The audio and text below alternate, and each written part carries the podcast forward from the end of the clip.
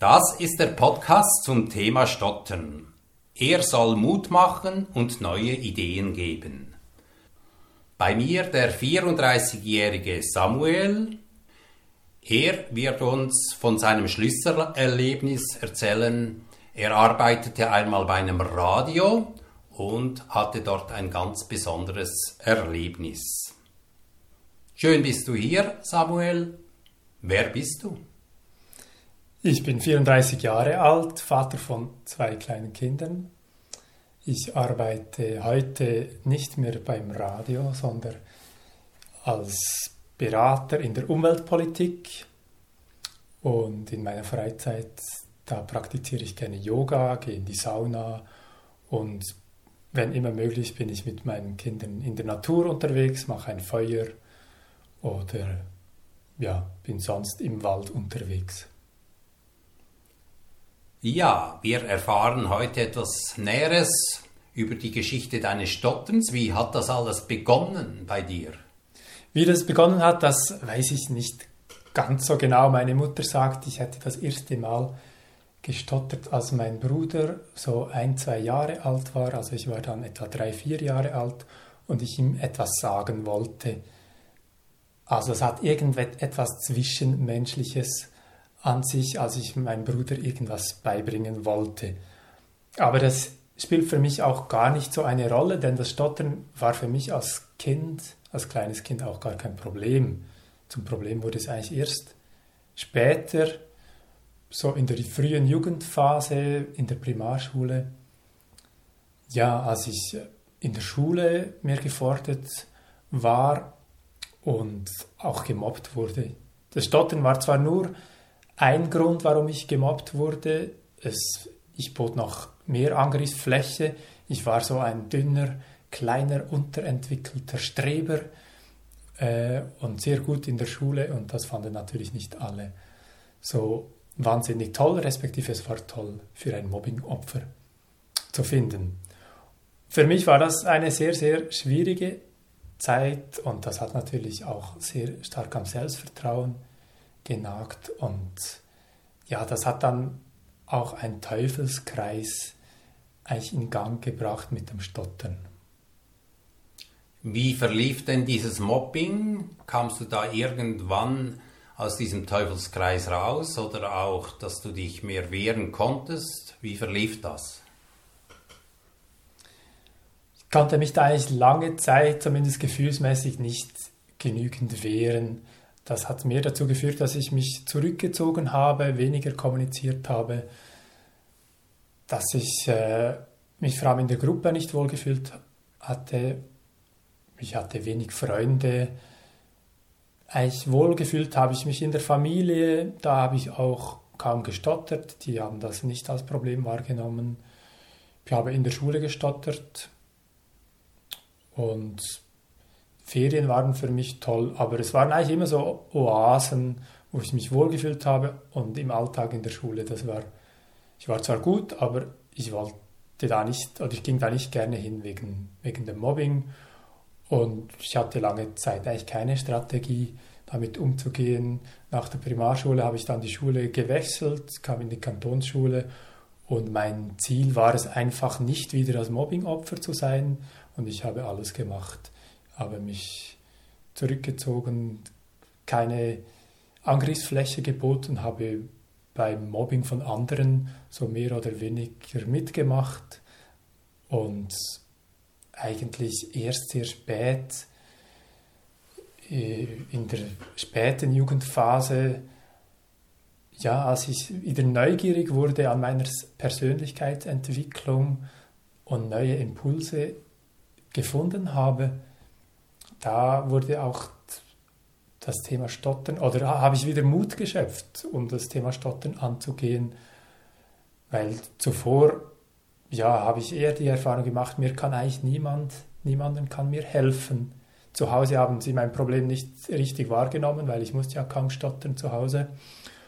Und die Logopädien, die ich besucht habe, konnten mir auch nicht wirklich helfen da musste ich auch nicht viel stottern, weil es war ja sehr eine entspannte Atmosphäre bei diesen Lokopäden und Lokopädinnen. Aber zurück in der Schule, da war das Problem dann genau gleich da. Und als Kind hatte ich eigentlich nicht oder kaum Strategien oder wusste nicht, wo ich mir Hilfe holen sollte. Hast du den anderen von diesem Mobbing erzählt? Ja, ich kann mich vor allem noch an ein Erlebnis erinnern, wo ich dann zu meinem Lehrer gegangen bin und davon erzählt hatte, aber lange Zeit habe ich das wohl für mich behalten so und das nicht auch nicht offen auf den Tisch gelegt, hatte natürlich Angst, dass das noch schlimmer wird, wenn ich da andere äh, anklage, dass sie mich mobben, dann wurde man noch doppelt gemobbt oder es wurde noch extra eins ausgewischt, da habe ich mich sicher zu lange zurückgehalten. Aber ich kann mich daran erinnern, als ich das dann meinem Lehrer gesagt hatte, der hat eigentlich sehr gut reagiert. Der hatte offenbar auch schon von anderen Schülerinnen und Schülern davon gehört, dass es Mobbing gibt. Da waren sicher auch andere betroffen. Und wir haben dann das eigentlich sehr gut in der Schule angegangen, haben da Rollenanalysen gemacht. Und ich weiß noch einen Satz, der ist mir so eingefahren von meinem Lehrer dann, der hat gesagt, egal, es, die Schuld ist nicht bei den anderen. Ihr seid verantwortlich für eure Rollen und wenn ihr in ein neues Umfeld kommt, dann habt ihr wieder dieselbe Rolle. Und das fand ich mega fies von ihm, dass er das gesagt hat, weil ich war ja sicher nicht schuld, dass ich gemobbt wurde, es waren die anderen. Und das hat einerseits dazu geführt, dass ich eben dann in der neuen Schule mich sehr zurückgehalten habe weil ich eben nicht diese Rolle wieder haben wollte. Aber andererseits war es so ein erster Hinweis dazu, wie verantwortlich, wie selbstverantwortlich wir eigentlich sind für unser Verhalten und auch für unsere Probleme, wie wir damit umgehen. Wie ging das dann weiter an der neuen Schule im Gymnasium? Das Stottern wurde da eigentlich eher schlimmer. Vielleicht, weil ich mich stärker zurückgezogen hatte. Ich habe hab mich weniger gezeigt.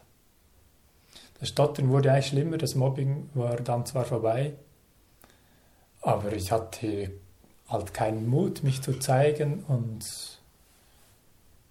ja. Also ich stelle mir, ich, ich stell mir jetzt so vor, dass du einfach dann äh, ein sehr stiller, zurückhaltender junger Bursche warst. Genau. Und ein Teil meines Stotterns war auch ein stilles Stottern. Also das wurde zum Teil nicht wahrgenommen, aber dadurch haben sich halt dann auch gewisse Muster konditioniert. Also zum Beispiel Vorstellungsrunden sind, waren natürlich der Horror, weil ich oft stottern musste, wenn ich meinen Namen sagen musste. Dann hat, hatte ich dann so den Eindruck, dass ich den S nicht sagen kann, dass ich dann auch bei, hatte Angst davor, dass ich dann auch bei anderen Wörtern mit stottern muss und dann habe ich diese Wörter begonnen zu umgehen. Also dann entstehen solche Umgehungsvermeidungsstrategien und eben das ist dann ein Teufelskreis. Man hat weniger Gelegenheiten zu sprechen, man hat weniger Übung und mehr Ängste. Und das hat sich dann immer mehr so abgespeichert im Körper und auch im Kopf, dass ich das nicht kann. Und der Stress, der dann ausgelöst wurde, das ist ein körperlicher Stress. Also wenn ich was sagen musste, begann ich zu schwitzen. Beim Stottern, da konnte ich den Leuten nicht mehr in die Augen schauen. Mit der Zeit konnte ich die Leute überhaupt nicht mehr anschauen, wenn ich sprach. Ähm, eben eine Umgehungsstrategie war dann eben Sätze anders zu beginnen. Wenn mich jemand gefragt habe, so als Beispiel, wie ich heiße, dann habe ich nicht mehr gesagt Samuel, sondern äh, äh, ich, heiße, äh, ich heiße Samuel. Und das gab es auch bei anderen Mustern, das weiß ich nicht mehr so genau, aber ich kann mich auf jeden Fall erinnern, dass ich oft dann die Sätze umgebogen habe und nicht mehr eigentlich direkt und das sagen konnte, was ich eigentlich wollte. Und das war dann natürlich zusätzlicher Stress. Und mit der Zeit war das auch sehr, empfand ich das als demütigend. Jeder, jedes Kind kann sprechen, aber in einem gewissen Alter. Nur ich konnte nicht das sagen, was ich eigentlich wollte.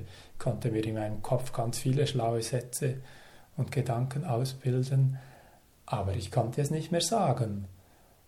Und Kommunikation ist so ein wichtiger Bestandteil unseres Lebens und auch unseres Wohlbefindens. Also Stottern ist ja nur eines von ganz vielen verschiedenen Kommunikationsthemen. Und da sehe ich eigentlich Parallelen bei anderen Personen, die vielleicht andere Schwierigkeiten haben in der Kommunikation. Die leiden dann oft an denselben eigentlich Folgeproblemen eben, dass sie ihr Selbstvertrauen sinkt, dass sie sich zurückziehen, dass sie sich nicht gewürdigt sehen, ihre Selbstwirksamkeit sinkt. Und das ist eigentlich Teil dann dieses Teufelskreis. Du warst dann also in diesem Teufelskreis, hattest immer mehr Stress, hast dich immer mehr zurückgezogen, die Angst wurde immer größer, du wurdest immer stiller. Wie ging es dann weiter mit diesem Teufelskreis und deinem Leben? Ja, das, also immer weiter und immer schlimmer, das ist natürlich schon ein bisschen eine vereinfachte Darstellung. Es gab dann auch immer wieder mal Ups, es gab auch so ein saisonales Muster, im Sommer war es besser, meistens besser als im Winter.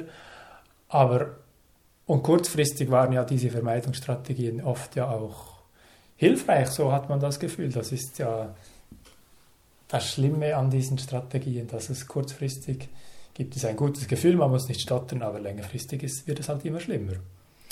Und dann irgendwann habe ich das Studium begonnen, da musste ich mich gar nicht mehr zeigen, da konnte ich äh, konsumieren und einmal im Jahr einen Vortrag halten, dann habe ich das auswendig gelernt und irgendwann die Decke geschaut und dann konnte ich das mir schlecht als recht machen so. Und dann kam ein Schlüsselerlebnis Oh, da sind wir jetzt gespannt. Äh, also kommen wir da schon zu diesem besonderen Erlebnis. Ja, wie war denn das? Ein Kindheitstraum von mir war, Meteorologe zu werden. Und das war so nach meinem Bachelor-Abschluss im Studium, also nach drei Jahren Studium, habe ich da ein Praktikum ausgeschrieben gesehen in der Wetterprognostik. Und ich habe da schon gesehen, dass man da Radiointerviews machen muss und das hat mir auch sofort Angst gemacht. Und zuvor hatte ich ja immer eben in diesem Teufelskreis, wenn ich vor etwas Angst hatte, habe ich das in der Regel, habe ich das umgangen und vermieden. Und da war das eigentlich das eines der ersten Male, wo ich mich dieser Angst gestellt habe. Und das habe ich gemacht, indem ich nicht so genau hingeschaut habe und gedacht habe, ich wollte, dass immer Meteorologe wäre. Also wenn du es jetzt nicht machst, dann machst du es nie. Also mach es, versuch es. Du hast den Vertrag unterschrieben. Genau, habe ich den Vertrag unterschrieben. Und dann so zwei, drei Wochen vorher, da kam dann der Stress schon sehr stark auf. Ich konnte nicht mehr richtig schlafen. Ich habe Angstzustände gekriegt. Und dann bin ich in der Therapie in Luzern gelandet und oh. das hat mir dann geholfen, so diese, eigentlich in dieses Praktikum hineinzusteigen und diesen Prozess so zu begleiten. Das war schon sehr wichtig, so eine Prozessbegleitung zu haben. Und also dort gab es auch Live-Interviews. Es gab Aufzeichnungen, aber manchmal fand das Interview auch live statt und jeder Zuhörer oder Zuhörerin konnte das dann wahrnehmen, wenn du gestottert hast. Genau, und das hat mir natürlich große Angst gemacht. Also es war dann schon so, dass die erste Woche, da hatten wir, glaube ich, nur aufgezeichnete Interviews, aber schon ab der zweiten Woche im Praktikum musste ich da eigentlich live am Radio sprechen. Das war schon so ein recht ein steiler Einstieg und hatte ich natürlich sehr große Angst davor. Und eigentlich wusste ich, dass ich das nicht kann. Es, diese, diese Einbildung, die sich über Jahre so abgespeichert hat, ist so stark, dass man das wirklich so als Wissen wahrnimmt, dass man etwas nicht kann. Und da den eigenen Geist und Körper zu überlisten, das fand ich schon eigentlich als sehr große Herausforderung und darum nenne ich das auch als Schlüsselerlebnis, weil mir das da zum ersten Mal eigentlich gelungen ist. Und einerseits hat dann geholfen, dass wir eben zuerst das aufgezeichnet haben und geübt haben. Das ist so die klassische Strategie, wie man sie oft anwendet, sich gut vorbereitet. Aber dann irgendwann muss man das ja auch ablegen. So, und da war es eben so bei diesen Radiointerviews hat man so einen Kopfhörer aufgesetzt, dann hat man vielleicht ganz kurz ein Vorgespräch, ein, zwei Minuten mit dem Radiomoderator gehalten und dann kam nochmals Musik. Und das war für mich so eigentlich wie im Film King's Speech, wo der König so die Kopfhörer anzieht, Musik hört und dann vergisst, dass er eigentlich live vor Tausenden von Bürgerinnen und Bürgern spricht. Und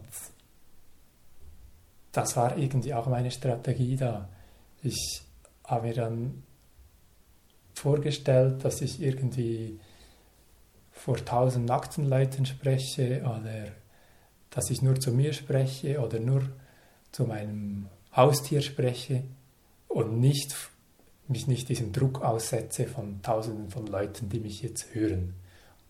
Das nimmt natürlich enorm Druck weg. Das war so die eine List, um das anzugehen. Und, aber ebenso wichtig an diesem Schlüsselerlebnis war dann eigentlich, als ich mal stottern musste.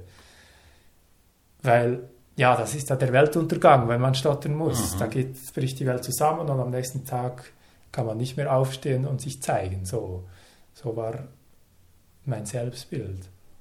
Und am nächsten Tag war ich wieder da und habe wieder Interviews gegeben und es gab keine Reaktion, weder eine positive noch eine negative.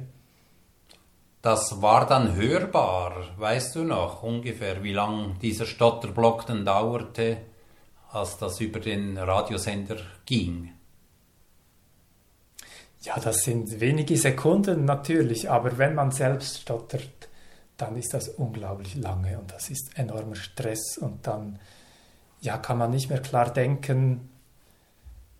Man will das nur irgendwie über die Bühne bringen und im Erdboden versinken ich kann das nicht realistisch einschätzen, wie lange das war. Es war aber auch nicht so, dass du da bei jedem dritten Wort gestottert hast, sondern es war dieser Stotterblock, insbesondere dieser Stotterblock. Ja, ich vermute, dass es so war, aber ich kann dir das nicht mehr sagen. Also ich habe dann immer wieder mal kurz gestottert, in mehreren Interviews auch sicher, aber es war jetzt nicht so, dass ich da in bei ganz vielen Interviews minutenlang gestottert hätte. Also dann hätten sie vermutlich schon mal die Übung abgebrochen. Gab es denn Reaktionen von deinem Chef oder vom Radiosender oder hat das niemand thematisiert? Die haben das eigentlich gar nicht so groß thematisiert. Ich vermute, die haben sich vielleicht so gedacht, ja, der ist jetzt nicht der beste Kommunikator so, aber ja, der ist ja Praktikant und ist okay so. Aber ich habe auch positive Rückmeldungen bekommen. Das wurde eigentlich gar nicht groß thematisiert. Und für mich war es einfach als auch sehr wichtig, weil ich dann die ersten Interviews dann selber anhören konnte, im Nachhinein auch. Und am Anfang, wenn man seine Stimme hört, ist das ja unglaublich schrecklich. Also, wenn man sich das nicht gewohnt ist, ich fand das so schlimm, meine Stimme zu hören. Aber nach ein paar Tagen fand ich das nicht mehr schlimm.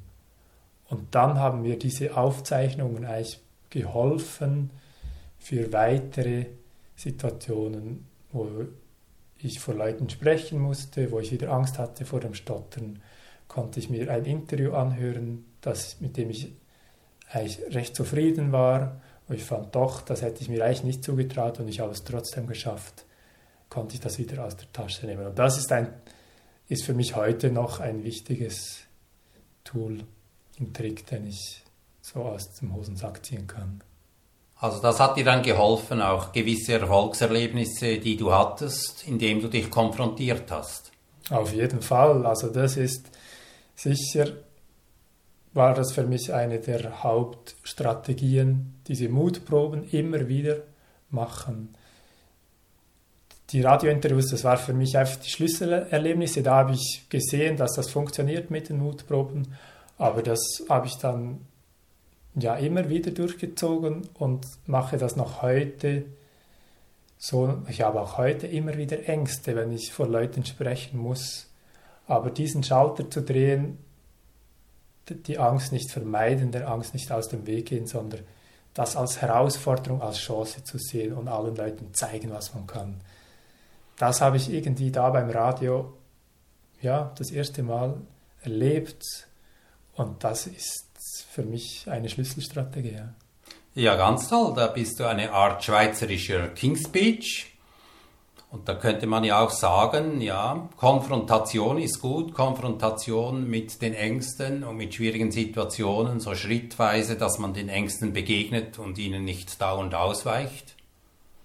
Ja, das ist sicher eben jetzt im Nachhinein, kann man das so einfach sagen, dass das so eine wichtige Strategie ist. Das ist sicher so, aber ich möchte schon auch noch ein bisschen darauf eingehen, wie sich das dann für mich angefühlt hat, so dieser Stress, wenn ich jeweils stottern musste.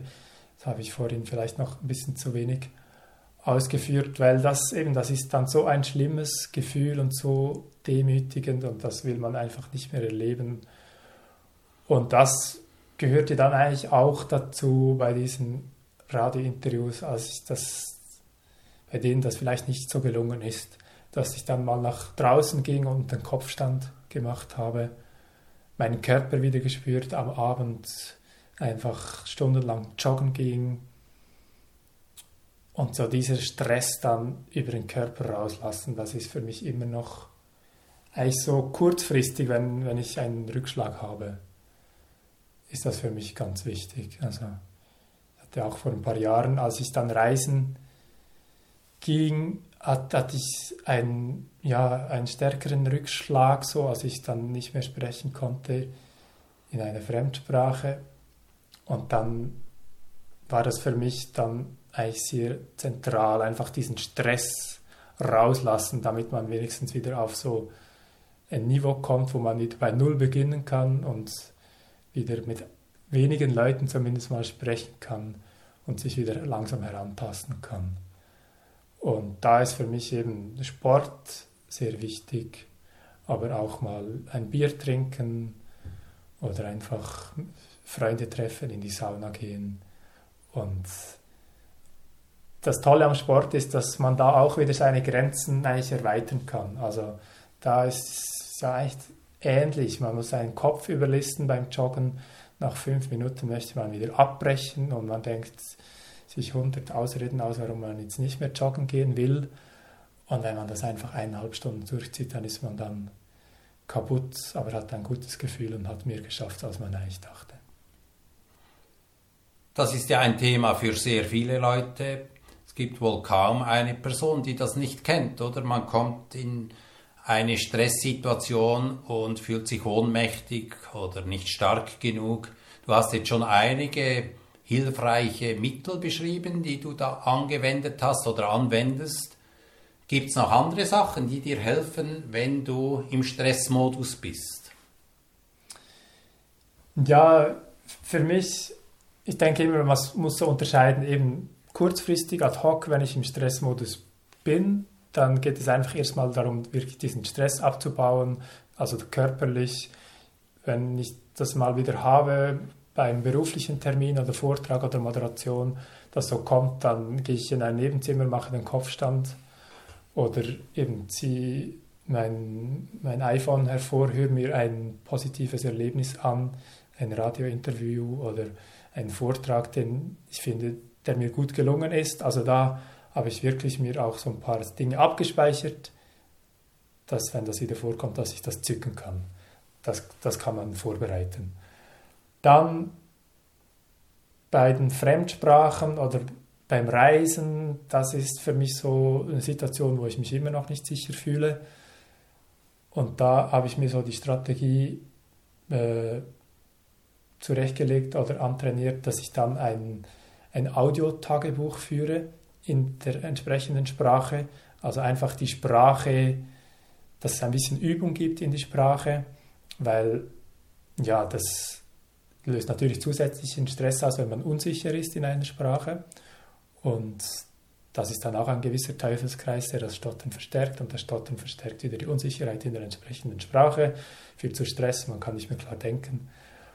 Und das hat sich eigentlich auch bewährt. Wenn ich dann am Abend so kurz fünf Minuten in der entsprechenden Sprache auf mein iPhone ein paar Dinge vom Tag erzähle, dann habe ich ein bisschen Übung in der Sprache, ein bisschen Selbstreflexion betrieben und das ist eigentlich dann auch wieder ein bisschen stresslösend, weil ich dann auch wieder sehe, ich kann es ja, ich kann in dieser Sprache sprechen, wenn ich mit meinem iPhone spreche, kann ich es.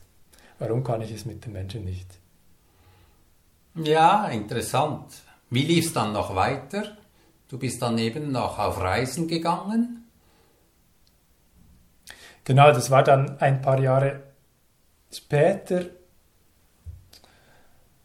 Und ich bin eigentlich nie wirklich gerne reisen gegangen. Ich ging immer gerne in die Ferien, aber nach spätestens zwei Wochen wollte ich wieder zurück. So und habe das eigentlich nie ganz verstanden, warum ich mich da nicht, nicht wohlgefühlt habe. Und habe dann irgendwann gemerkt, ja, das ist auch wieder so ein Angstthema wie beim Stottern. Ich habe Angst, da länger alleine zu sein in der Unsicherheit und muss eben dann mit anderen Leuten mich da wirklich einlassen auf eine andere Sprache.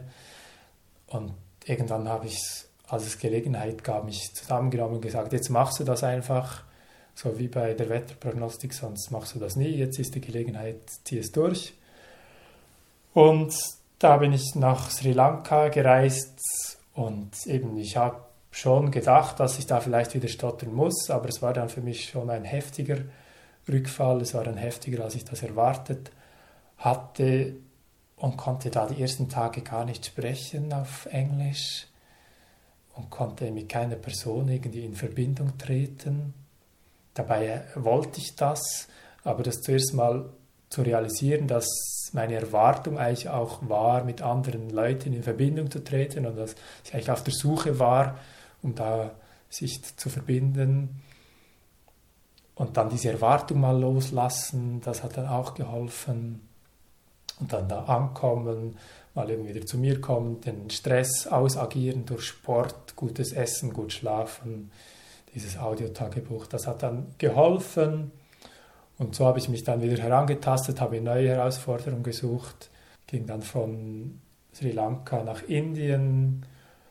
Das war dann zuerst wieder überfordernd mit all dem Dreck und all den Leuten und konnte nicht schlafen war dann in einem Ashram über Silvester. Das war eine sehr, so eine intensive Energie. Da waren Freaks aus der ganzen Welt in diesem mhm. Ashram. Und extrem toll, aber die Energie war so hoch, ich konnte drei Nächte nicht mehr schlafen, weil ich irgendwie vor irgend, so eine innere Angst in mir hatte. Musste ich flüchten, habe mir ein Hotel gesucht mit möglichst dicken Mauern, um da zu schlafen. Aber auch das habe ich wieder überstanden und das hat mir dann wieder zusätzlich Selbstvertrauen gegeben, gezeigt, ja, auch wenn du mal nicht schlafen kannst, du überlebst es und es geht weiter. Und somit, ja, kann man schon auch so schrittweise seine Grenzen ein bisschen erweitern. Wie lief es denn in der Liebe? Du hast äh, gesagt, du bist verheiratet, also bist nicht mehr der stille, zurückhaltende Junge, der da keine Frau gefunden hat. Wie lief das so allgemein in der Liebe oder jetzt auch ganz konkret mit deiner Frau? Also vielleicht bin ich jetzt äh, stiller und äh, als, als, als zuvor. Okay.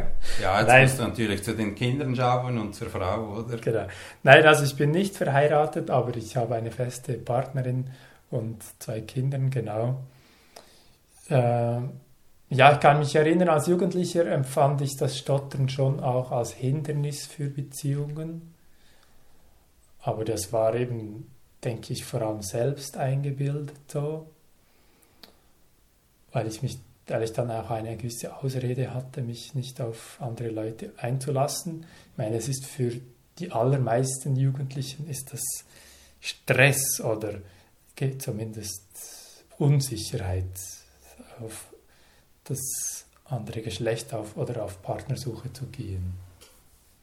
Für mich war dann eigentlich eine Beziehung anfangs 20 mehr auch hilfreich, um das Thema Stottern anzugehen. Also eben, ich hatte jetzt das Glück, dass ich mit diesem Schlüsselerlebnis, das ich erläutert hatte, dass ich da eigentlich einen guten Umgang mit dem Stottern finden konnte.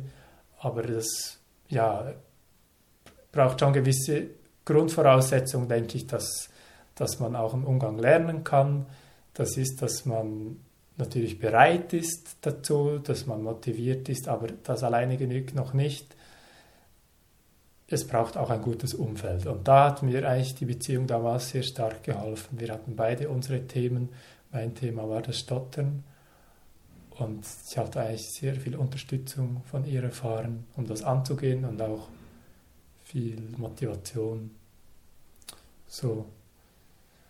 Und ihr konntet auch offen darüber sprechen. Genau, das war sehr wichtig für das, für meinen Umgang mit dem Stottern, aber auch für Erfahrungen in Beziehungen. Also ich habe daraus auch für Beziehungen eigentlich oder mein Anspruch an Beziehung ist durch das gestiegen, dass ich finde, ja, eine Beziehung ist auch dazu da, um sich persönlich gegenseitig zu spiegeln und weiterzukommen und zu motivieren und zu unterstützen, aber auch zu provozieren, dass man oh. weiterkommt. Okay, interessant. Ja, und jetzt haben wir wieder ein Interview gemacht, das aufgenommen wird und das geht jetzt schon 34 Minuten und ich habe dich noch gar nichts gehört äh, ich habe noch nichts gehört, dass du stotterst. Wie ist denn das jetzt? Bist du immer so flüssig? Kannst du mit so, solchen Belastungen so gut umgehen? Ich würde sagen, seit zehn Jahren merkt man mir in der Regel nicht mehr an, dass ich stottere. Aber ich sehe das eigentlich so wie bei den Alkoholikern. Die sagen ja meistens in der Vorstellungsrunde, seit so vielen Tagen äh, bin ich clean, aber ich bin Alkoholiker. Und ich bin immer noch ein Stotterer. Also ich habe immer wieder mal einen Rückfall. Manchmal merkt man mir das gar nicht an, sondern es merkt nur ich. Es kommt dann aber diese Angst oder dieses Wissen, ich muss jetzt dann gleich stottern und dann kann ich nichts mehr sagen oder das nicht so sagen, wie ich eigentlich das wollte. Oder eben in den Fremdsprachen oder eben vor allem die Angst dann vor Leuten zu sprechen unter Stresssituationen. Also geheilt bin ich nicht, aber ich habe sehr viel dazugelernt, wie ich damit umgehen kann. Und du kannst das gut helfen, also du kannst gut damit umgehen. Genau, ich habe heute meinen Werkzeugkasten, aus dem ich da meine Tricks herausgreifen kann, situationsbedingt. Oft gelingt mir das gut, manchmal gelingt es mir weniger gut und dann muss ich auch wieder etwas Neues dazu lernen. Hast du uns da schon alles verraten aus dieser Werkzeugkiste oder gibt es noch etwas, äh, was jetzt zum Beispiel auch den Umgang betrifft mit dem Stottern? Humor beispielsweise oder deine Einstellung gegenüber Fehlern oder Perfektionismus? Ja, also Humor und Provokation, das ist sicher etwas Wichtiges, vor allem für den eigenen Kopf. Also eben, Stottern ist für mich ein klassisches Angstthema oder war es für mich, weil es eben diesen Teufelskreis gab. Der, der Teufelskreis, der wurde durch diese Angst bestärkt. Und um da herauszufinden, ist Humor und Provokation zentral. Und es ist dann auch, wenn ich wieder mal einen Rückfall habe, sehr wichtig in dem Moment äh, eben das irgendwie relativieren zu können. Und dann, ja, wenn ich dann eben mir zum Beispiel vorstelle, ich sehe jetzt mein Gegenüber ganz nackt oder ich spreche da an eine leere Wand oder mir vorstelle, was ist das Schlimmste, das jetzt passiert, wenn ich jetzt stottern, stottere oder Manchmal, aber das braucht dann schon viel Mut für mich, dass ich dann extra stottere und dann verschwindet es meistens. Also das extra Stottern, das war schon auch sehr wichtig. Das habe ich nicht so oft angewandt. Ich fand das immer sehr, es brauchte sehr viel Mut. Aber das fand ich schon auch immer wieder mal hilfreich, wenn ich dann so einen Tiefschlag hatte und dann rausging und extra jemand angestottert habe hat sich das dann sehr rasch relativiert, wie schlimm das, das wirklich ist. Du hast ja auch mal Theater gespielt. Hat das auch in irgendeiner Weise äh, einen Schritt weitergeführt? Ja, das Theaterspielen, das gehört für mich so in die Kategorie Mutproben und sich den Herausforderungen stellen oder neue Herausforderungen suchen. Das war Impro-Theater, also da kann man sich eben nicht darauf vorbereiten. Und als Stotterer oder als Angstmensch will man sich auf möglichst alles vorbereiten und das hilft manchmal, aber manchmal ist es auch kontraproduktiv. Und da hilft das Impro-Theater schon, dass man eben Erfahrungen macht. Man kann auch recht viel improvisieren. Und da, das Reisen war da eigentlich ähnlich. Oder auch wenn ich in der Natur unterwegs bin, ist das eigentlich ähnlich. Das, das Improvisieren und sich Herausforderungen stellen, in dem Moment eine gute Lösung finden, wenn ich unterwegs bin in der Natur und habe nur meine Plane mit dabei, kein Zelt, ein paar Schnüre und meine Wanderstöcke und der Regen kommt, da muss ich irgendwie ein Dach bauen mit dieser Plane und dann kann ich entweder meine Wanderstöcke nehmen und ein paar Steine zusammensuchen oder ich binde diese Plane an einem Baum fest oder ich wickle mich ein, aber es ist jedes Mal ist es ein bisschen anders und ich muss schauen, was gerade in dem Moment an Ressourcen vorhanden ist. Eben hat es Steine da, hat es Bäume da und so ist es, glaube ich, auch beim Stottern. Es gibt eben nicht dieses Patentrezept. Es ist in jeder Situation braucht es ein bisschen was anderes als diese Werkzeugkiste. Ja, die Zeit ist schon fortgeschritten. Eine Frage noch zum Schluss. Du hast mir erzählt, dass du auch Positives aus dem Stottern gewinnen konntest. Wie kommt denn das?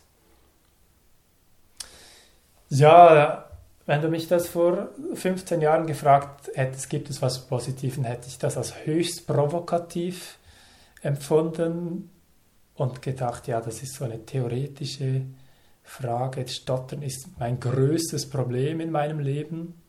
Das kann man so sehen, aber es war für mich sicher eine der größten Lebensschulen. Also andere Menschen haben andere Lebensschulen oder Themen. Für mich war das Stottern sicher ein ein ganz wichtiges Thema, dank dem ich eben vieles lernen konnte.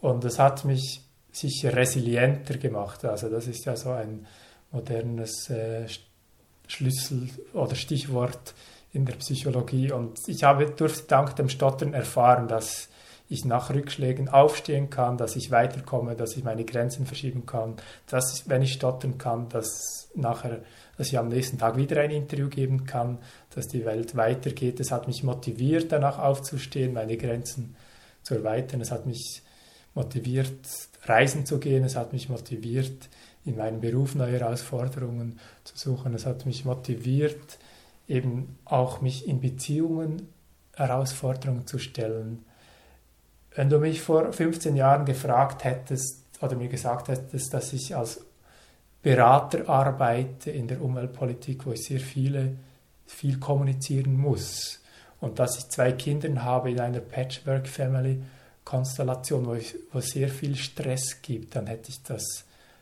glaube ich, nicht für möglich gehalten. Aber der Stottern hat mir sicher geholfen, eben Instrumente, diese Werkzeugkiste zu entwickeln, damit ich mit solchen Situationen besser umgehen kann. Das finde ich ganz toll, wenn das auch Positives bewirkt hat und immer noch dir hilft im jetzigen Leben.